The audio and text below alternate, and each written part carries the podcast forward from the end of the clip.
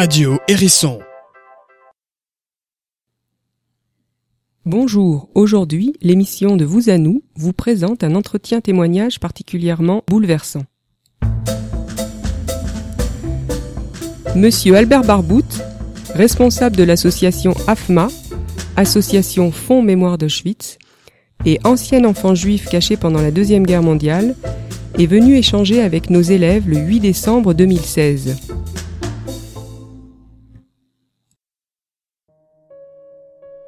J'ai reçu euh, au sein de l'association un jour le père Patrick Desbois.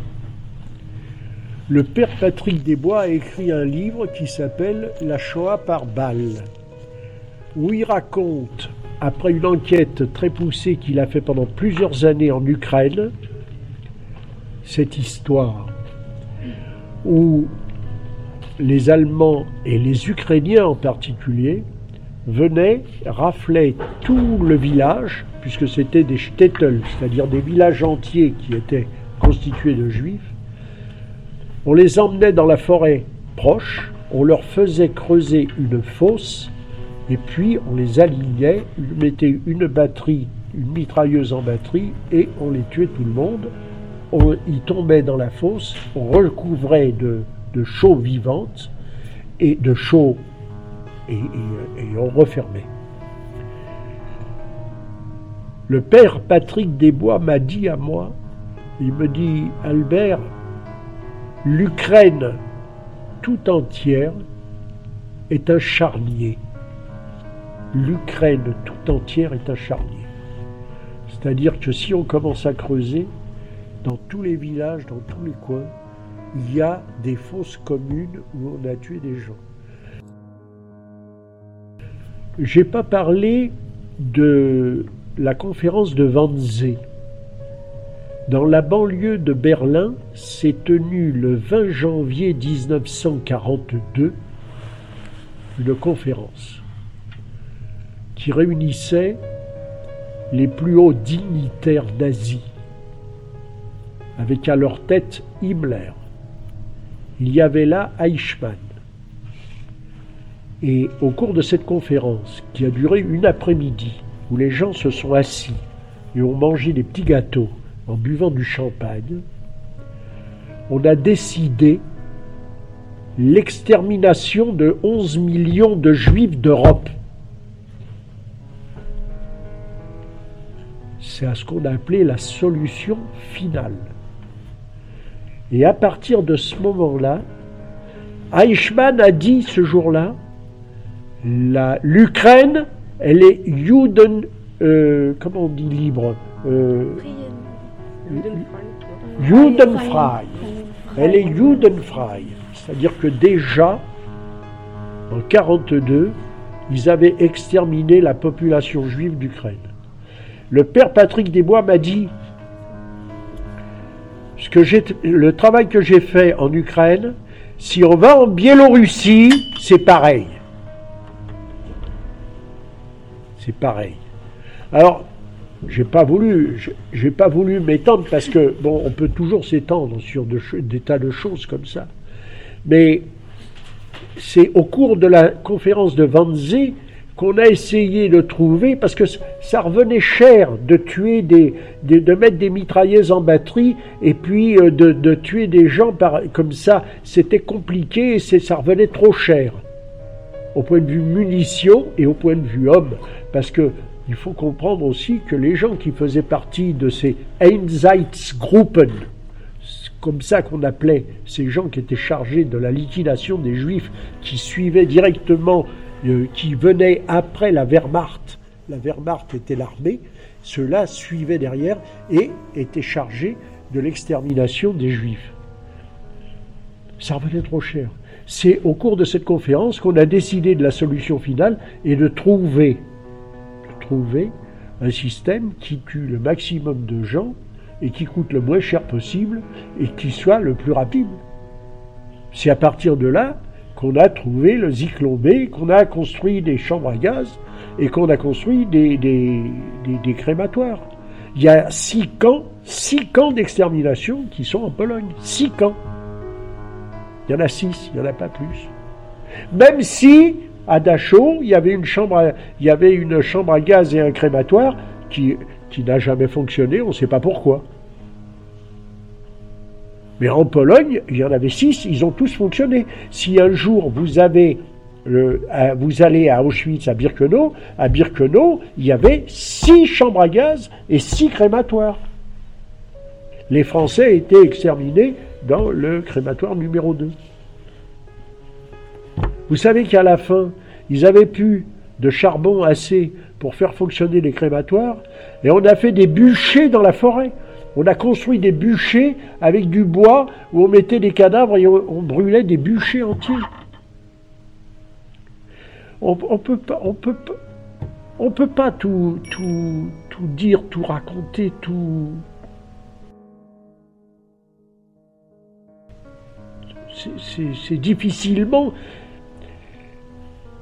c'est difficilement imaginable.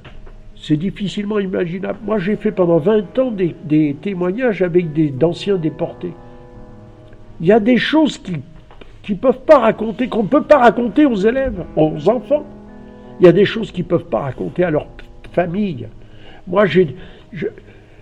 tu sais, Robert Mizrahi, qui venait témoigner avec moi, sa mère, elle a été déportée à Auschwitz et elle est morte à Bergen-Belsen elle, s'était liée d'amitié avec une autre Marseillaise qui s'appelle Henriette Cohen. Elle, est morte à Bergen quatre jours avant que les Anglais ouvrent les portes du camp de Bergen. Et euh, Henriette est revenue. Elles étaient très liées dans le camp. Mais elle m'a raconté des choses sur, euh, euh, sur la mère de Robert, qu'elle lui a jamais raconté, que moi je raconterai jamais à Robert même, je ne lui dirai jamais ce que euh, elle m'a raconté. J'ai fait des témoignages avec Vivette Barlia. Vivette Barlia a été déportée avec son père et sa mère. Elle est, revenue toute seule. À un moment donné, elle était dans un house commando, c'est-à-dire qu'elle travaillait dans un commando extérieur au camp. À un moment donné, elle était tellement malade qu'elle s'est abritée derrière une meule, une meule de foin qu'il y avait. Elle a dit Je vais me reposer un peu. Il y a un nazi qui est arrivé avec un chien. Le chien, il l'a découvert. Le chien s'est arrêté devant elle. Elle a dit C'est fini, c'est ma dernière heure est arrivée. Le chien, il s'est arrêté, il n'a rien fait. L'Allemand lui a donné trois coups de bâton sur la tête. Il l'a laissé inanimé. Ce sont les autres déportés qui l'ont ramené. Mais. Voilà. Elle a survécu, elle ne sait pas pourquoi. Elle ne sait pas pourquoi. Henriette Cohen, elle avait attrapé la gale. À Auschwitz, à Birkenau, on l'a mis. Les Allemands avaient très peur des épidémies. Chaque fois qu'il y avait une maladie, des épidémies comme ça, il y avait des. Euh, quand il y a la guerre de la quarantaine à Birkenau, c'est-à-dire qu'on les mettait là, si au bout de 40 jours ils n'étaient pas morts, ils rentraient dans le camp. Les autres qui étaient morts, on les enlevait. Elle a attrapé la gale, on l'a mis dans le, la, baraque des galeuses. Alors ce qui se passait, c'est que de temps en temps, quand il y a des nouveaux arrivages, euh, tous ceux qui sont malades ou qui sont pas bien, ils sont sélectionnés pour la chambre à gaz il y a un nazi qui est arrivé dans la baraque des galeuses et qui relève des numéros. Parce que, je ne vous ai pas dit tout à l'heure, à part de tuer les gens, ce qu'ils ont voulu faire aussi, c'est quand on vous met à la place de votre nom, on vous met un numéro. Comment tu t'appelles toi, ton prénom? Priscilla.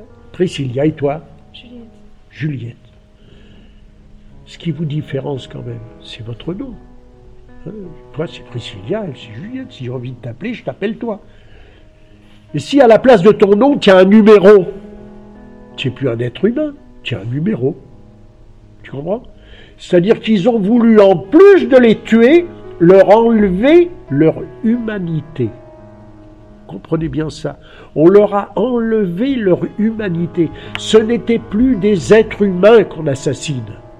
C'est des numéros qu'on supprime qu'on efface. on efface d'un trait. Toi, tu es 1284, on efface, il n'y a plus de, du 1284. Mais tu t'appelles Priscilla, merde. Tu es un être humain. Tu n'es plus un être humain. Alors, dans la baraque des galeuses, un jour, le SS est venu, il a relevé des numéros. Et il a relevé le sien. Et quand on relève ton numéro, tu sais que dans les 48 heures, on va venir te chercher pour te gazer. Tu le sais. Voilà, tu sais que dans les 48 heures, on va venir. Alors imagine-toi ce que cette femme a vécu pendant 48 heures, en attendant qu'on vienne la chercher pour la tuer. Bizarrement, il s'est trompé de numéro, je ne sais pas ce qui s'est passé, on n'est jamais venu la chercher. Alors elle, elle dit, Henriette, elle dit toujours, euh, il y, a une question de chance. Je ne sais pas si c'est une question de chance, c'est pas, on ne sait pas. Je ne sais pas, un jour elle a râlé parce que euh, la, la, lui a pas donné sa soupe. Elle a réclamé sa soupe, l'autre a pris la, gamelle, lui a jeté sur la figure, lui a cassé une dent. Quoi, elle lui a cassé une dent parce qu'elle a réclamé sa. Elle n'a pas eu sa soupe, elle a une dent, moi. Comment dire Il y a des choses, il y a des choses qu'elle, il y a des choses qu'ils peuvent pas raconter. Il y a des choses qui sont inénarrables. C'est, il y a des choses inouïes, il y a des choses inénarrables, il y a des choses indicibles. J'utilise des, adjectifs. Tu vois? Mais c'est ça. Moi, je dis, voilà, c'est terrible, c'est qu'on leur a enlevé leur humanité. Mais c'est, impensable, parce que, euh, après tout, c'est le XXe siècle. Les Allemands, c'est un peuple évolué. C'est le pays de Goethe, c'est le pays de Beethoven. Pays évolué, pays d'Europe évolué.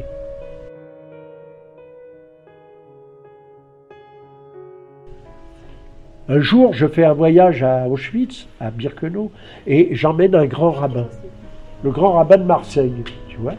Et devant les stèles, devant les stèles qui sont faites au nom de, dans la langue de tous les gens qui ont été déportés là, le grand rabbin fait un speech, là, il parle, et il dit, ils ont agi comme des bêtes sauvages. Je lui dis, monsieur le grand rabbin, faut arrêter. Ne dites jamais ça. Vous insultez les bêtes sauvages. Ben, c'est vrai. Les bêtes sauvages, ils tuent pourquoi Pour manger. Ou ils tuent pour se défendre. Ils ont tué gratuitement. Ils n'ont pas tué pour manger. Ils n'ont pas tué pour se défendre. Ils ont tué des enfants. Ils ont tué des bébés. Faut pas insulter les bêtes sauvages. Et il m'a dit, tu as raison. Il m'a dit, tu as raison. Il dit plus ça. J'ai ne dites plus ça. N'insultez plus les bêtes sauvages. J'ai pas raison. Voilà. Qu'est-ce que tu voulais me poser encore comme question Je sais pas si je t'ai répondu. Hein,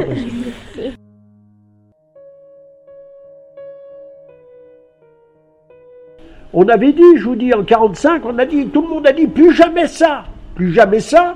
Et puis il y a eu le Rwanda, il y a eu le Cambodge, il y a eu le Darfour, il y a eu l'Éthiopie, le, machin. Maintenant, il y a la Syrie euh, où, au nom de Dieu, euh, on se tue entre les, les, les, sunnites, les chiites, les, machins. Je, je leur disais tout à l'heure à vos élèves, j'ai dit, mais il y a de quoi devenir athée. Et oui, parce qu'ils se tuent au nom de Dieu.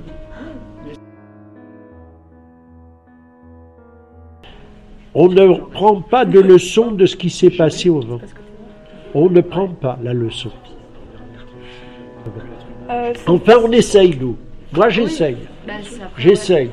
J'y arrive avec des. En général, j'ai affaire à des élèves formidables. Hein. je, crois.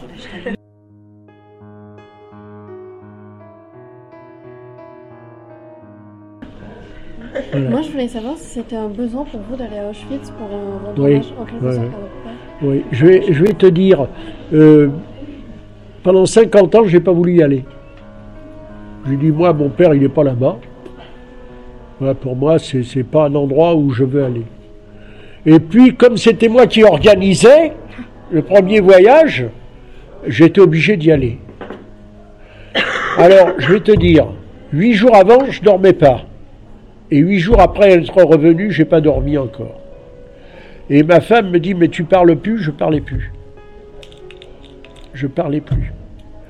Et puis, l'année d'après, j'ai dit peut-être que c'est la deuxième année, peut-être que ça sera mieux. Et là, ça fait la 19e année. Et c'est pareil. Tu peux pas revenir intact de ce voyage. C'est pas possible. Mais je suis obligé. Je suis obligé vis-à-vis de tous les jeunes que j'emmène et pour la mémoire de ceux qui sont morts là-bas. Tu arrives dans un endroit où il y a tout à l'heure, je racontais, c'est 48 km, c'est énorme.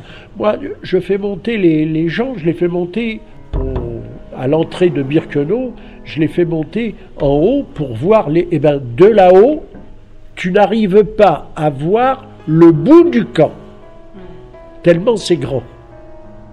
Tu vois? Et puis, il faut savoir que Birkenau, je dis, c'est le plus grand cimetière juif au monde. Mais c'est un cimetière sans sépulture. Il n'y a pas de tombe. C'est pour ça que ça, tu arrives là, ça te prend, ça te prend là.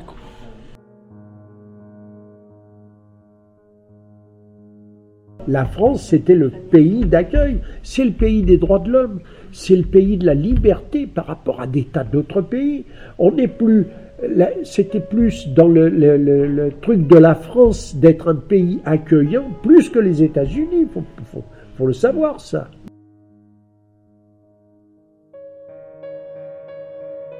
Qu'est-ce que c'était Pétain? Pétain, c'était l'extrême droite. C'est l'extrême droite en France. D'ailleurs, la première chose qu'il a fait, c'est de, supprimer la République. C'était l'État français. il, a, il a été élu, il a été, on l'a appelé au pouvoir. Le problème avec Pétain, c'est que c'était un héros de la Première Guerre. Voilà. C'est pour ça que beaucoup de Français, ils voyaient en lui, Pétain, c'était le sauveur de la France. Moi, à l'école, on chantait Maréchal, nous voilà, le sauveur de la France. tout le monde chantait, dans les écoles, on chantait ça. le seul pays occupé par l'Allemagne, mais qui a, dont le gouvernement a collaboré, c'est la France. Et il a fallu Chirac pour reconnaître enfin que la France était responsable. La France avait mal agi. Mais après, on n'avait pas envie euh, de dire que, attends, ceci, ça. Même De Gaulle, il ne voulait pas en parler. Je te dis, quand tu penses que euh, Papon, il est devenu ministre de l'Intérieur, attends. Hmm. Alors que il a fallu qu'il ait 85 ans pour qu'on le juge, celui-là. Papon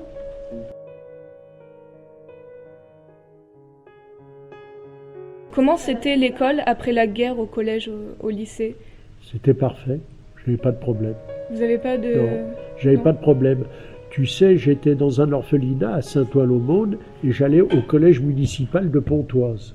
À l'époque, les collèges, ça allait de la sixième à la terminale. Donc j'ai fait toutes mes études au collège municipal de Pontoise. C'est un collège laïque. Hein. D'ailleurs, je vais te dire, les enfants de l'orphelinat étaient bien souvent les meilleurs élèves. Je vais te dire pourquoi. On avait comme directeur et directrice à l'orphelinat l'ancien proviseur du lycée d'Alger, et sa femme était professeure de mathématiques. Et lui était professeur de langue, de langue euh, de français, et de, il, connaît, il, était capable de te faire un discours sans lire un mot en grec ancien ou en latin. Il était vachement fort, quoi. Alors nous, on, était obligés de travailler, nous faisait bosser. On était les meilleurs élèves du collège. Mais on n'a jamais eu de problème après la guerre au collège sur la religion ou quoi que ce soit. C'était un collège laïque, hein, c'était un collège. Euh, on n'a pas eu de problème. À un moment, euh, lors de l'intervention, euh, vous avez énoncé dans votre petit carnet tout ce que les juifs ne pouvaient pas faire ou aller. Et du je vais te le donner, tiens. Est-ce que vous pouvez nous résumer? Je vais te le donner. Personnellement? Oui. C'est vrai? Bah, ah, Je vais te le donner. voilà. C'est le petit fascicule sur euh, Drancy, l'antichambre d'Auschwitz. Tu verras, il y a des témoignages, il y a quelques données, il y a quelques, il y a période, il y a, tu verras, voilà comment était le camp. Et puis voilà l'ordonnance du contrôle des juifs et voilà les résumés des interdictions faites aux juifs. Tu vois, voilà, par exemple, moi j'habitais rue Sedaine à Paris et euh, il y avait un, square. À l'époque, c'était des squares qui avaient des petits jardins où avec du sable, on jouait. Et il y avait euh, à l'entrée du, du parc, il y avait parc à jeux réservé aux enfants, interdit aux juifs. Ben, on était de toute manière, on avait l'étoile, alors on ne pouvait pas y aller.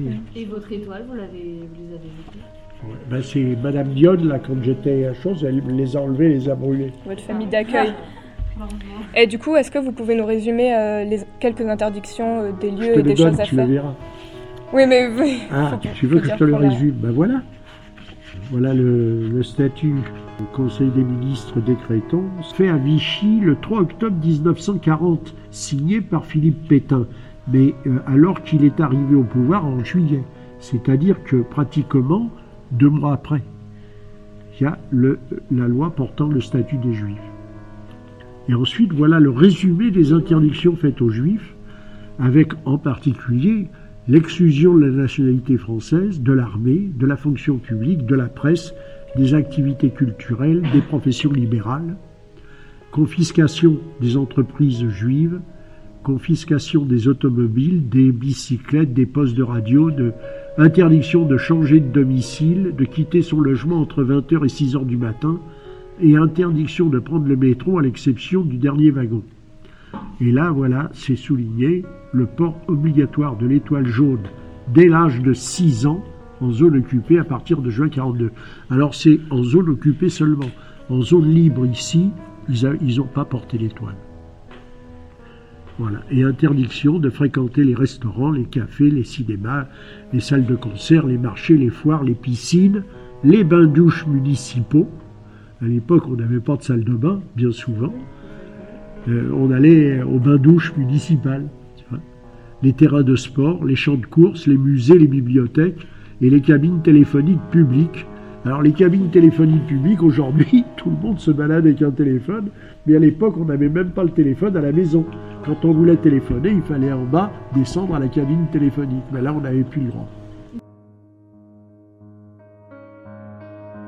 Yo, moi je vais te dire, c'était interdit d'aller au cinéma. J'étais petit, moi avec mon cousin, il me dit Viens, viens au cinéma, plie ta veste, mélange comme ça. On est allé au cinéma, à un moment donné, il y a eu l'entracte, parce qu'il y avait les entractes au cinéma. J'ai entendu un petit qui a dit Oh, maman, regarde, il y a un petit juif. Avec mon cousin, on est parti en courant. Ben, voilà. Mais pourquoi vous... C'est quoi C'est sur un t-shirt C'est sur quoi? Sur le pantalon, t-shirt sur, le vêtement. Il y, en avait sur tous les vêtements que tu avais sur toi. Alors on avait la veste, on l'avait pliée, on l'avait mis là pour, Mais à un moment donné, en bougeant, à l'entracte, euh, ça a dû se voir. Et le petit, il a dit Oh, il y a un moment, il y a un petit juif.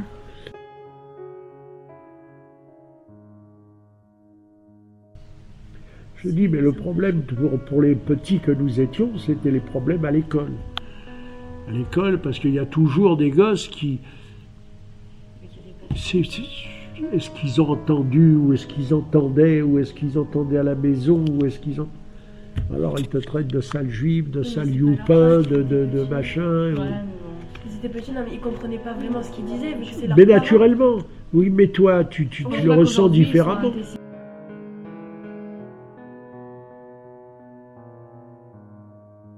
Et, et vous savez, les juifs avaient l'habitude de, à l'époque, et déjà depuis des siècles, ils avaient l'habitude de vivre en diaspora, c'est-à-dire dans des pays qui n'étaient pas le leur, entre guillemets. Et donc, ils étaient, la, majorité étaient des gens très obéissants. Si le gouvernement a dit de faire ça, il faut faire ça. Je te dis, quand ma mère est allée chercher les étoiles jaunes pour nous les coudre sur les vêtements, il y avait la queue sur le boulevard. Il y a très peu de juifs qui ont dit Moi, je ne vais pas y aller. prendre l'étoile. Il y en a très peu. La majorité des gens ont dit ah, si le gouvernement a dit ça, il faut le faire.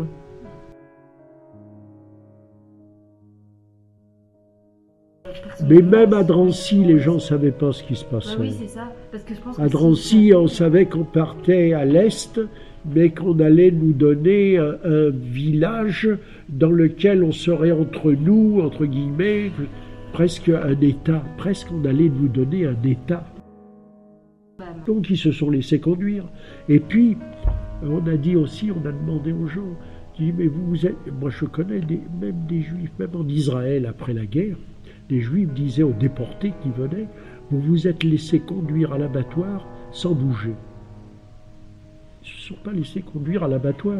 Ce qu'il faut comprendre, c'est que quand on arrêtait un résistant, quand les Allemands arrêtaient un résistant, ils arrêtaient un résistant. Ils ne touchaient pas sa famille. Quand on arrêtait un juif, on prenait son, le père, la mère, les grands-parents, les enfants, la femme, tout le monde. Comment voulez-vous que un homme puisse se défendre?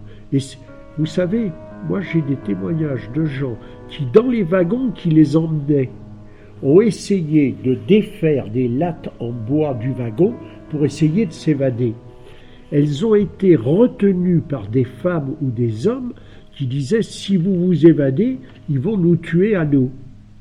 Parce qu'ils avaient menacé de prendre des otages. Donc ils n'ont pas pu s'évader. C'est ça le problème. Tu as un bonhomme, tu arrêtes que le bonhomme, il peut essayer de se défendre, mais s'il y a toute la famille, te dis si je me défends moi, ils vont tuer ma femme, ils vont tuer mes gosses. Compliqué. Bah merci. Merci. Merci à vous les filles. Vous avez été super.